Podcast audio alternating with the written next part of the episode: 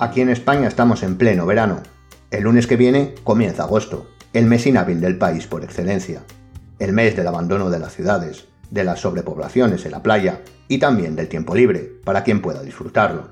Pero incluso aquellos que carecen del recuerdo de cómo se siente y vive en vacaciones, suelen compartir algunas situaciones con los que tienen la suerte, o la desgracia, de tener que batallar cada mañana como si de breda se tratara, para poder tener su pequeño terreno playero. Y eso sin que nadie les dé las llaves de la ciudad. En agosto todo suele estar más en calma, y esto es, como ya dijimos en el último crimitorial, algo que estamos seguros nuestros oyentes aprovechan de manera sublime para dejarse llevar por los placeres más exquisitos, entre ellos la lectura.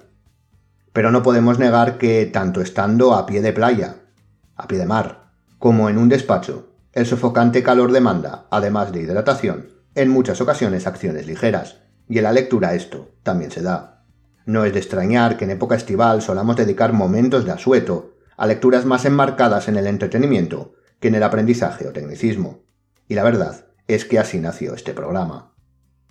A pesar de que son tremendamente ociosos y ayudan sin duda a pasar un buen rato para los amantes de los crímenes, es cierto que no, que no solemos, que no suelo dedicar gran tiempo a la lectura de los conocidos como True Crime, como crímenes reales, al menos no como para calificarme, ni siquiera de seguidor acérrimo, y mucho menos entendido. Pero tras una caza vespertina por la biblioteca, dimos con varios libros que versaban sobre crímenes pasados, y entre esperas, viajes y calores, conseguimos ampliar esa parte del true crime ocioso y plantearnos la pregunta que hoy venimos a reflexionar aquí.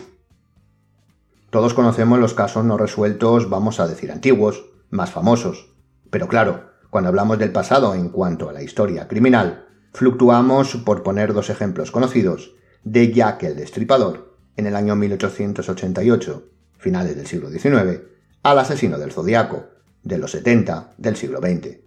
Es cierto que históricamente un siglo aproximadamente es un suspiro, pero si lo que nos preguntamos es si se hubiesen podido resolver actualmente, entonces debemos incluir las variables de la criminología y la criminalística, y en este último siglo, sin duda, la ciencia forense ha avanzado más que en cualquier otra época.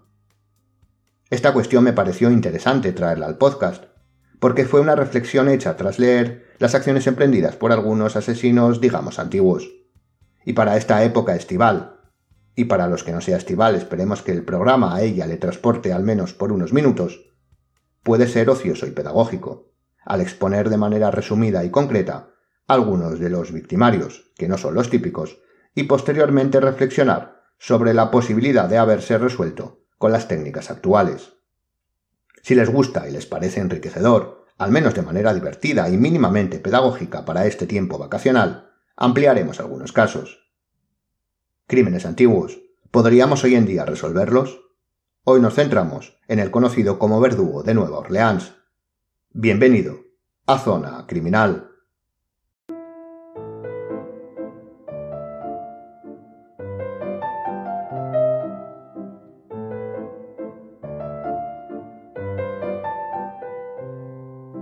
Hoy vamos a empezar por exponer un caso que nos pareció llamativo por distintas razones, y cuando decimos distintas, sobre todo nos referimos a que tiene una gran capacidad de análisis en cuanto a la victimología, el victimario y la mesología, sobre todo el desarrollo cultural. Estamos hablando del conocido como verdugo de Nueva Orleans.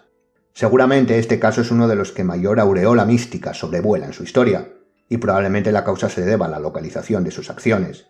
Nueva Orleans una de las ciudades no sé si más conocidas de los Estados Unidos, pero desde luego sí del estado de Luisiana, es sin duda el kilómetro cero de las creencias místicas, no tanto religiosas, sino más bien espirituales, santeras, vudú, ya sabe, la multiculturalidad que caracterizó a la ciudad, el desarrollo, por tanto, de distintas culturas y creencias que se entremezclaban, dio lugar, junto con otros ingredientes, a que la ciudad tuviera esa atmósfera mítica y mística, de creencias más eh, mezcladas, más abiertas, en contraposición al hermetismo. Y todo lo que la envuelve, a la ciudad, se encuentra normalmente y sobre todo cuando sobre ello se escribe o se graba, impregnado de esta característica. Y como no, si hay algo que es proclive a exagerarse desde todos los puntos de vista, es un asesino en serie que no ha sido, a día de hoy, identificado. En 1918 en los Estados Unidos estaba la orden del día. Se daba a diario el reclutamiento de jóvenes que, de un día para otro, se convertían en soldados. Eso era la atmósfera del país, al menos para los jóvenes menos opulentos, y es aquí, en esta situación, donde desarrolló o comenzó a hacerlo su actividad, nuestro primer analizado. El 22 de mayo de 1918 se llevó a cabo lo que en un principio se consideró el primer asesinato de nuestro sujeto. En una casa típica de Nueva Orleans, en la que vivían cuatro individuos, dos de ellos matrimonio, que por cierto son las víctimas, durante la noche, según el forense más o menos a las dos de la madrugada, desde mi punto de vista algo exagerado en cuanto a la concreción, fueron asesinados los dos componentes del matrimonio, descubiertos por uno de los inquilinos, familiares de ellos, tras despertarse por lo que creyó era un grito sordo, de estos ahogados, de sufrimiento. La escena era sin duda dantesca. Ambos estaban postrados en su lecho. El varón presentaba heridas contusocortantes en la cabeza, mortales de necesidad, y la mujer presentaba un degollamiento realizado con una cuchilla de afeitar, de lado a lado. La muerte a ambos se había dado ahí mismo. La sangre que los rodeaba y empapaba dejaba poco margen a la duda. La puerta había sido forzada con un cincel. Luego ampliaremos sobre esto. Pero los hallazgos no acabaron ahí. Una vez alertada la policía, estos encontraron en el baño el arma ejecutora de las lesiones que presentaba el hombre. Un hacha, vieja y roída, estaba apoyada en el cuarto de baño. Todavía con humedad, pues la había más que limpiado, pasado por agua, porque la estancia presentaba restos de sangre. La limpieza, digamos, no había sido muy pulcra. Lo que corroboraba esa semi-limpieza es que esa arma no había sido olvidada, sino depositada ahí. Los dos hermanos de las víctimas, los que estaban también en la casa, fueron interrogados, uno de ellos detenido, pero posteriormente dejado libre. Ni siquiera había indicios, sino especulaciones y casualidades que hacían que algunos quisieran ver y resolver de manera rápida aquello pero no fue así. Comenzó aquí una investigación que se extendió a todos los miembros de la familia, e incluso, como luego veremos, se analizó la posible conexión de las víctimas, dos abaceros de origen italiano, con la mafia. El 6 de junio volvió a darse de nuevo un macabro hallazgo, pero esta vez la propia situación posterior fue sin duda esperpéntica, o al menos más esperpéntica que la primera. Un panadero, mientras repartía a sus clientes a primera hora de la mañana, se extrañó cuando uno de ellos, de los más madrugadores, dueño de una bacería, recuerden, una bacería, otra más, no respondía, y como su domicilio era la propia tienda, por la parte trasera, sorprendido, tocó a la puerta y éste, el abacero, le abrió, manchado de sangre, pidiendo que llamara a una ambulancia primero para su mujer y no a la policía. Recordemos que no existían teléfonos móviles y que la mayoría de las casas todavía no contaban ni con uno fijo. Al presentarse de nuevo la policía, se encontraron algo que les resultó familiar. La mujer estaba tendida en la cama, en un charco de sangre que empapaba todas las sábanas que tenía alrededor, y con una herida que ya habían visto hace dos semanas en otro hecho, en la cabeza, pero esta vez, a pesar de todo, la víctima seguía con un hilo de vida. Y de nuevo la historia parecía repetirse. En el cuarto de baño encontraron una vieja hacha con la que se había perpetrado el hecho, pero esta vez el arma sí era del sujeto. Y la entrada se había producido por una ventana, forzada con un cincel. A partir de aquí la investigación de esta muerte, porque la víctima al final no sobrevivió, fue algo totalmente, como decíamos, esperpéntico. Antes de perder la vida, la víctima realizó varias versiones, varias acusaciones contradictorias y algunas delirantes, probablemente producto de alguna lesión. Se detuvo en primer lugar a un trabajador negro que había contratado el abacero. Por aquel entonces y en Nueva Orleans, el racismo campaba a sus anchas, que fue posteriormente puesto en libertad, y al final se detuvo al propio abacero, a quien también se calificó de espía alemán, algo bastante corriente en aquella época bélica, acusado de ser el asesino tanto de la mujer que encontraron en su casa, con la que vivía pero no estaba casado, que tenía en ese momento 28 años, de nuevo póngase en contexto temporal, 1918, como del matrimonio, como del matrimonio anterior. Obviamente, se equivocaron. Pasaron dos meses casi exactos, cuando el 5 de agosto un individuo que volvía tarde, anocheciendo del trabajo, se encontró a su mujer tendida en la cama, con una herida, de nuevo de hacha en la cabeza y con varias piezas dentales arrancadas. La víctima seguía viva, y no solo eso, sino que estaba embarazada, y adelantamos que ambas, madre e hija, sobrevivieron. El problema es que, de nuevo, no pudo aportar gran información, o eso ha quedado en las crónicas. Por cierto, la investigación concluyó que habían forzado una puerta para entrar con un cincel. Cuatro días más tarde, un nuevo suceso estremeció Nueva Orleans. Una mujer se despertó por los ruidos que escuchó o creyó escuchar en la habitación de al lado, donde dormía un familiar suyo. Pero lo que se encontró fue una silueta frente a su cama. El grito que emergió desde su zona abisal hizo que, tal y como declaró posteriormente, ese hombre huyera. Era grande, pero ligero en su huida, rápido. No son las palabras exactas, pero sí conceptuales. Cuando llegó a la habitación donde creyó provenían los ruidos, de donde creyó que provenían, una vez pasado el susto momentáneo, pudo ver que su familiar, que era su tío, no había tenido tanta suerte. Estaba cubierto de sangre y toda emergía de su cara, de su cabeza. No sobrevivió. En el jardín encontraron un hacha y la puerta había sido forzada. A partir de aquí la alarma social creció de manera exponencial cada día, y eso provocó las declaraciones más disparatadas, no solo exponiendo teorías sin ningún sentido, algo que suele ocurrir a menudo en estas situaciones, sino también falsas acusaciones contra simples ciudadanos que no tenían nada que ver, pero que les involucraban simplemente por enemistad, venganzas personales, etc. Y cuando se cruzan teorías fantásticas y una baja capacidad de resolución, la cosa no tenía visos de ir por buen camino. Aquí damos un salto de unos cuantos meses y aterrizamos un 10 de marzo de 1919. Teniendo en cuenta el final de la guerra y la reconstrucción de la mayoría del mundo en ciernes, el asesino no estaba entre las mayores preocupaciones. Además, llevaba tiempo sin matar, mucho tiempo. Pero ese día las cosas dieron de nuevo un giro que volvió a volcar el corazón de toda Nueva Orleans. Y es que al otro lado del río, porque los demás hechos se localizaban en la misma orilla, en un barrio de inmigrantes, en una abacería, se encontraron de nuevo una escena que estremeció incluso a los soldados, que acababan de ver las cosas más aberrantes. Una mujer, viva pero con grandes heridas en la cabeza, sostenía en sus brazos a su hija de dos años muerta. Al lado estaba su marido y padre de la niña. Yacía muerto en un charco de sangre. La policía de nuevo encontró la puerta de la cocina forzada. Se habían retirado parte de ella, y en la misma estancia habían dejado un hacha. Cuando la víctima única superviviente se recuperó, su historia fue por un rumbo totalmente distinto.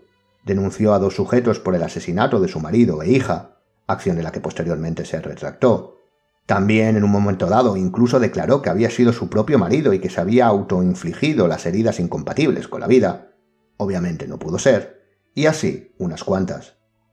La investigación no es que estuviera en un punto muerto, sino que estaba simplemente inerte. Podíamos decir incluso que era inexistente. Simplemente se dedicaban a describir lo que hallaban, que no era más que puertas forzadas, heridas en la cabeza y hachas dejadas, hachas abandonadas porque cuando buscaban, por ejemplo, rastros lofoscópicos, huellas dactilares, no encontraban ni una. Obviamente, a lo largo de todos los meses en los, que habían sucedido los hechos, la sociedad, como decíamos, había tenido sus momentos de mayor y menor preocupación, pero la prensa había seguido los pasos a todos y seguía interesado en publicar y ahondar. Recuerde que en aquel momento los periódicos eran la mayor fuente de información, y en ellos, el 13 de marzo de 1919, Tres días después del hecho que todavía tenía conmocionada la población, se publicó una carta, supuestamente del asesino, que había recibido la policía, y que exponemos a continuación. Decía así. Abrimos las comillas. Queridos mortales, no han podido atraparme y nunca podrán hacerlo. No me han visto nunca porque soy invisible, como la atmósfera que envuelve vuestra tierra. No soy un ser humano, soy un espíritu endemoniado y cruel que viene del ardiente infierno. Soy el que vosotros, habitantes de Nueva Orleans, y la incompetente de la policía, apodáis como el verdugo. Cuando me apetezca volveré y exigiré nuevas víctimas. Solo yo sabré quiénes serán. No dejaré ningún indicio aparte de mi hacha sangrante, cubierta de sangre y del cerebro de los que enviaré bajo tierra para hacerme compañía. Si quieren, pueden decirle a la policía que no me agobie. Soy, por supuesto, un espíritu razonable, no me ofendo por la manera que han tenido de llevar su investigación en el pasado. Al fin y al cabo, se han mostrado tan incompetentes que no he sido el único al que han divertido. Su Majestad Satánica, Francis, Joseph, etc., se han reído también.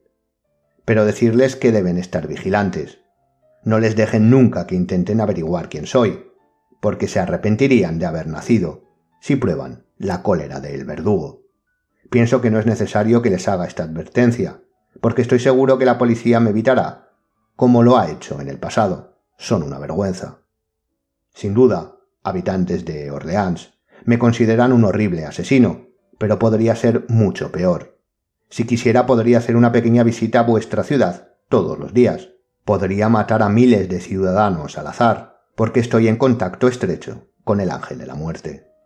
Para ser preciso, el martes que viene, a las 0015, hora terrestre, haré una vez más una visita a Nueva Orleans. En mi clemencia infinita, les haré una proposición. Esta es. Soy un apasionado de la música jazz, y juro por todos los diablos de los abismos del infierno que perdonaré la vida a todos los que tengan una banda de jazz tocando a la hora prevista. Si cada uno puede tener una banda en su casa, será mejor para vosotros. Una cosa es segura, de todos los que no elijan el jazz el martes por la noche, muchos probarán mi hacha. Bien, como tengo frío y aspiro al calor de mi país natal, Tartarus, y como es tiempo de dejaros, habitantes de la tierra, voy a dejar mi discurso. Con la esperanza de que publiquen esto y que lo apreciarán, reciban saludos del espíritu más espantoso que ha existido, y que existirá jamás en la realidad o en el reino de las quimeras. Y firmaba el verdugo. Cerramos las comillas. Ese martes que se hacía constar en la carta era el 19 de marzo. Los habitantes se lo tomaron con total seriedad y preocupación, y ese día se organizaron grandes y pequeñas fiestas con bandas de jazz, nadie fue asesinado. El 10 de agosto de 1919, en una bacería, su dueño, italiano, fue golpeado con un hacha en la cabeza mientras dormía. Consiguió tras el ataque salir a la calle a pedir ayuda, y la consiguió. Consiguió recuperarse, aunque, de nuevo, no se acordaba de nada, no pudo dar ningún detalle. En la inspección de su casa vieron que habían forzado la puerta de entrada y en su cocina se encontraron el hacha. El 3 de septiembre una mujer de 19 años fue golpeada varias veces en la cabeza por un hacha. Esta vez el arma se encontró de nuevo en la cocina, pero ninguna puerta había sido forzada. Y el 27 de octubre una mujer, alertada por ciertos ruidos en la habitación contigua en la que dormía su marido, fue a ver qué ocurría, y según declaró, se encontró a este tumbado en la cama, rodeado de su propia sangre, con heridas de, adivine, un hacha en su cabeza. Fue trasladado al hospital, pero falleció. Su mujer declaró que había visto a dos individuos varones, de gran porte. La verdad es que, además de algún otro, estos dos últimos se ponen en duda, por no compartir características esenciales, además de presentar sobre todo el último, el de la mujer que encontró a su marido, incoherencias básicas, como que en el momento del supuesto asalto por parte del asesino se encontraban ocho sujetos en la casa, lo que tal vez, viendo reacciones anteriores, haría echarse para atrás al asesino, que ninguno de los ocho declaró haber oído gritar a la mujer al encontrar el cuerpo, o las declaraciones y la actitud eh, de ésta, diciendo nada más llegar la policía, sin inmutarse, que el verdugo se había llevado a su marido, etc. Estos son simples exposiciones, pero no cuadraban lo más mínimo con lo poco que sabían.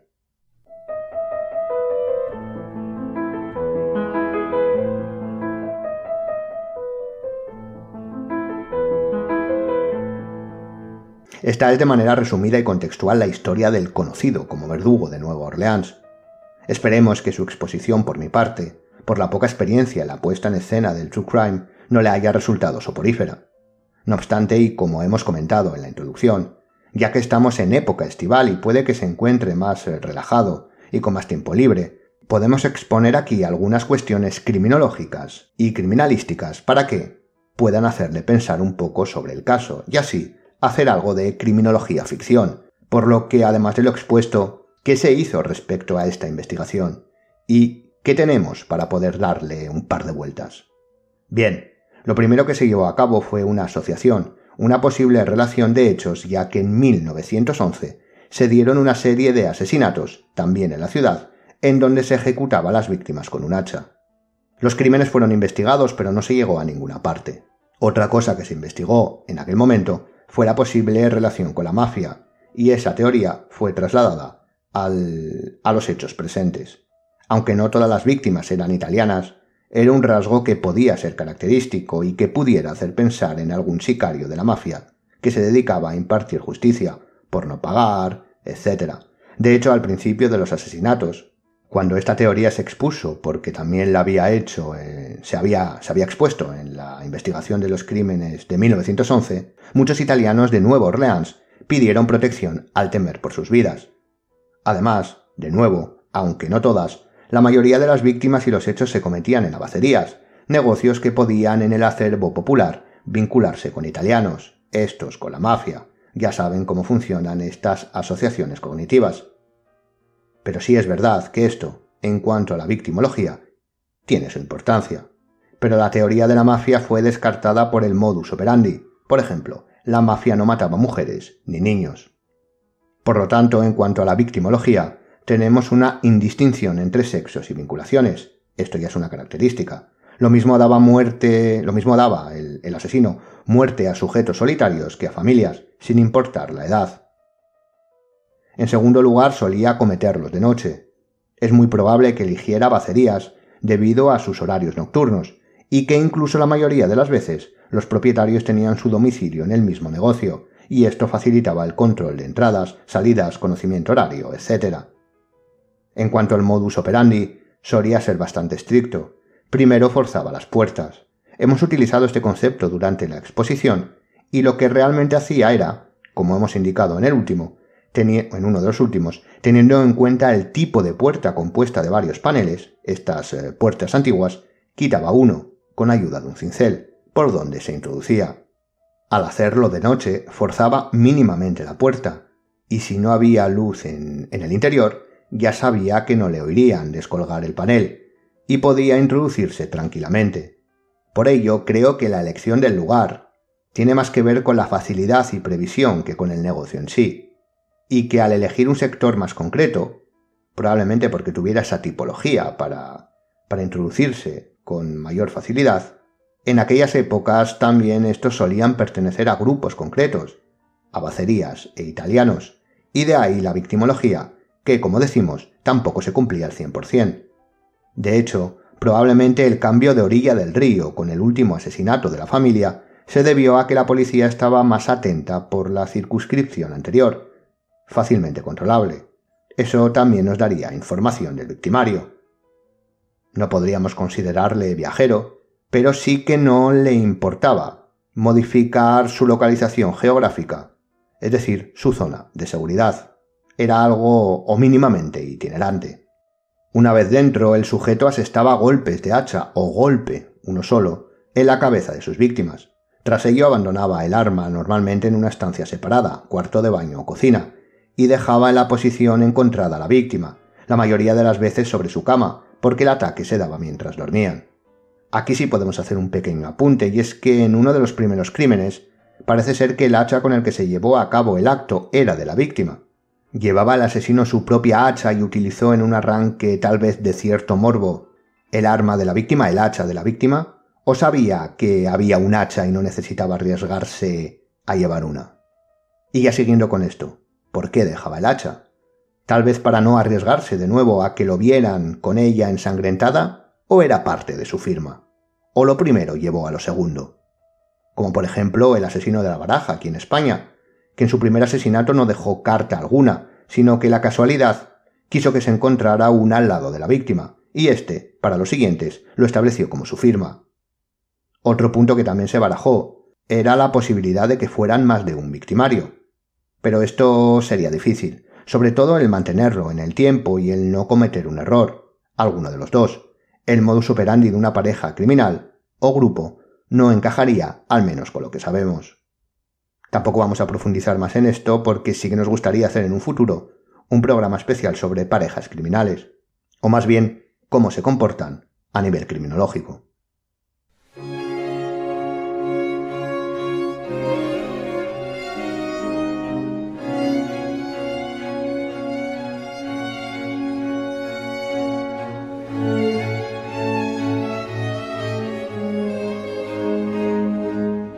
En el ámbito criminalístico la verdad es que hay poco que aportar porque realmente no sabemos a qué podemos ceñirnos a ciencia cierta. Recuerden que en el primer asesinato se encontró el hacha limpiada de manera superficial y no se pudo obtener nada. Obviamente no existían aún las pruebas de identificación genética, pero ni una huella, absolutamente nada, aunque fuese indiciario. Por otro lado, en cuanto a las huellas dactilares y demás evidencias forenses, no se obtuvo ninguna, ni en las escenas, ni en la supuesta carta enviada, nada. Es verdad que en no pocas ocasiones se acusó a la policía de no haberse esmerado como debieran, y de ahí que no encontraran nada. Pero fuera de ello, sí que al menos debemos establecer un mínimo de conciencia forense al sujeto, puesto que parece que no cometió ningún error de bulto, que sí hubiera sido detectado. De hecho, todo el modus operandi estaba enfocado a un resultado óptimo. Por las pocas declaraciones que hay, al menos fiables, se trataba, mínimamente fiables, se trataba de un sujeto que muy probablemente fuera merodeador, que le gustara observar de cerca a su víctima, un voyeur extremo, que sabía perfectamente cómo actuar si le detectaban. Sabía que o daría muerte más, las más de las veces o no le reconocerían. Sabía que, si el plan no salía como quería y la víctima se daba cuenta antes de tiempo, el ataque con el hacha directo a la cabeza segaría toda solicitud de ayuda, incluso aunque no la matara. Ahora bien, ¿qué tenemos para poder realizar ese ejercicio veraniego de especulación criminológica? Lo primero, hablemos de la carta. Desde mi punto de vista no tiene más importancia, salvo la necesidad de observar la original para apreciar la traducción, que yo en este caso he realizado de las referencias bibliográficas, por lo que puede que no sean los, eh, las más exactas, al tratarse de una traducción de otra traducción. Lo que quiero decir es que hay mucho posible análisis sesudo, etc., y yo creo, de nuevo especulando, que no es más que una acción de imitación de lo que hizo a finales del XIX. Recuerde que estamos a principios del siglo XX, ya que el estripador con la policía. Su leyenda estaba muy viva en la ciudad de la bruma. De hecho, es que sigue el mismo formato de carta, haciéndose pasar por un demonio, por eh, un ser todopoderoso, etc. No creo que esos análisis psicoanalíticos aporten absolutamente nada. La posibilidad de una imitación es objetivamente, aunque obviamente no empíricamente, la hipótesis más aceptable, aunque no la única, por supuesto. Quería notoriedad y la quería, como la había obtenido su colega londinense. Europa tenía su pesadilla y el sujeto quería que Estados Unidos tuviera la suya. Lo que sí creo que puede tener una mínima importancia, que puede ser un indicio, es la frase que pronuncia sobre visitar la ciudad, como si él no fuese de allí, es una especulación fortuita porque podemos pensar que él, tal y como lo calificaban los forenses de maníaco, de loco, etc., creería de verdad que vivía en el infierno. Por eso deberíamos leer la original para apreciar la más correcta traducción. De hecho, si el modus operandi, o mejor dicho sus características, como la conciencia forense, la premeditación o los golpes directos para dar muerte cuanto antes, etc., son correctas, no apoyaría mucho esta tesis, más bien nada, la del loco maníaco me refiero. Tal vez sí sufriera un trastorno, probablemente postraumático, aunque todavía esta denominación ni existía, porque por pura probabilidad habría estado en la Gran Guerra. Y como digo, lo de la carta fuera de esto, de esta expresión de visita, no es más que algo publicitario, copiando al asesino del otro lado del charco. Esto por supuesto como hipótesis, no como conclusión. Si analizamos los hechos, vemos que se suelen dar de manera seguida, en pocos días, con amplios periodos de inactividad, que podrían ser catalogados de enfriamiento. Podría ser que estos periodos de actividad criminal se dieran en verdaderas visitas por parte, por ejemplo, de vendedores, ferias, etc. Yo ahí lo dejo. Habría que profundizar sobre si pudiera encajar. Obviamente, y volvemos a repetir por tercera, cuarta o quinta vez, aquí estamos haciendo ficción criminológica, porque primero, las crónicas de aquellos hechos no son fiables, se habla de regueros y sábanas completamente empapadas de sangre cuando la víctima presentaba una única herida de hacha en la cabeza con tuso cortante, aspecto probablemente exagerado porque no emanaría suficiente, suficiente sangre como para configurar las escenas descritas. Pero como dijimos, las crónicas eran más novelescas que reales, y en segundo lugar, las pruebas o indicios con los que se puede contar tampoco es que sean muy fiables. Pero si lo diéramos por bueno, por ejemplo, no podría ser un varón que hubiera estado en la guerra y que allí hubiera aprendido no solo a manejar el hacha, o mejor dicho, a matar, sino técnicas que le fueran útiles para entrar en domicilios? Cuidado, no hablamos de especialidades como las actuales en, en los ejércitos. Recordemos que la Primera Guerra Mundial tuvo características de guerra antigua y lo que se conocía como guerra moderna. En el campo de batalla se encontraban o se cruzaban carros de combate por arriba y se construían trincheras y vastos túneles por debajo. Y por ejemplo, estos soldados que realizaban las excavaciones trabajaban muy bien la madera de contención, montando y desmontando, etc. Si así fuese, probablemente sería un hombre que fue joven a la guerra, para realizar esos trabajos. Tampoco podemos rechazar la hipótesis de que por su personalidad tuviera problemas y fuese apercibido gravemente o expulsado. Si esta última opción se hubiera dado, sería fácil. Expulsar a un soldado de una guerra con efectivos justos es complicado. En cuanto a el hacha, puede aprenderse a manejar en muchos oficios, así que podría provenir de alguno de ellos, alguno que fuera itinerante y que cayera por esas fechas por Nueva Orleans. Ya sabe, ganadería, ferias, etc. Con esto podríamos tener una edad y unas características con las que buscar. Un perfil general que de darse aportaría buscando esos datos una identificación rápida, claro está, si fuese hoy. Y aquí está el quid de la cuestión. Dejemos de hacer criminología ficción. Que a 40 grados todos desvariamos. Obviamente esto no es un perfil criminológico porque esta es solo una posibilidad de muchas que, con los datos tan poco fiables que hay, puede darse y deberíamos descartar, recuerden siempre metodología, todas las demás, pero que simplemente la exponemos para tener una referencia respecto a la pregunta que hemos realizado y queríamos responder.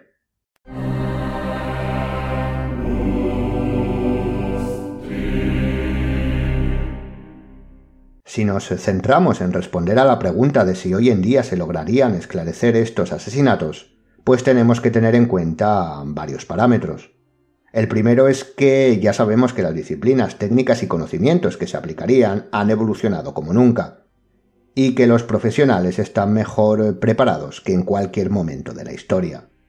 Pero para responder de manera más exacta, debemos aclarar que la importancia también radica en si el victimario, al actuar, lo haría de igual manera o no.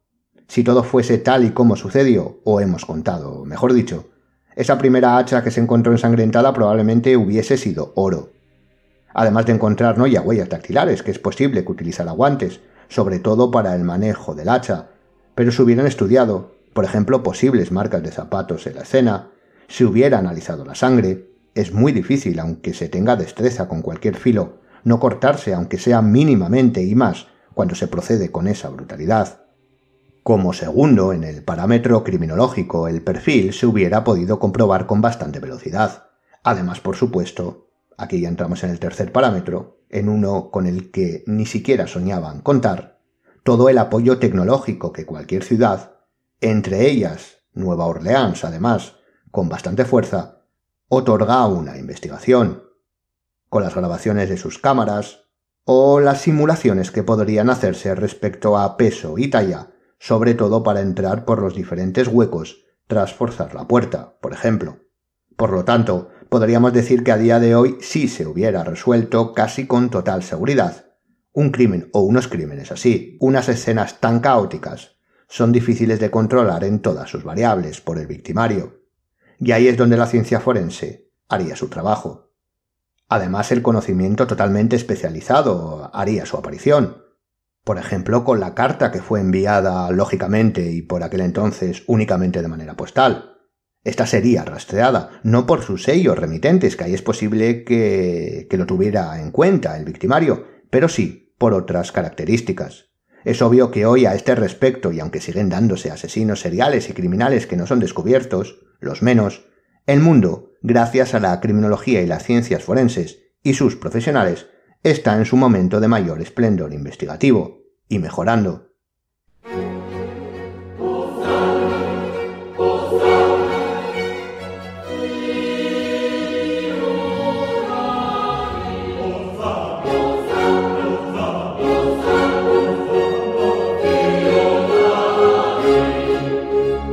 Pues este ha sido el primer programa dedicado un poco a algo más ameno, menos específico, menos teórico, más centrado en el ocio que en la ciencia criminológica y criminalística más concreta. No sé si será de su agrado. Yo por mi parte pensé que, para esta época estival, algo más ocioso, más divertido o menos serio, podría ir en consonancia con el respiro que suele buscarse en vacaciones. Así que espero que le haya gustado. Si es así, haremos más programas con este enfoque durante el verano. En caso contrario, no hay problema, volveremos a nuestra senda en sentido estricto, sin escaparnos lo más mínimo. Y hasta aquí el programa de hoy. Ya sabe que si le interesa ampliar información le dejamos bibliografía recomendada y utilizada en la descripción. Le animamos como siempre a seguirnos en el Instagram del programa arroba zona criminal y en las redes sociales del Instituto Europeo de Ciencias Forenses y Seguridad, desde donde elaboramos y grabamos el programa. Gracias por escucharnos y hasta la siguiente, Zona Criminal.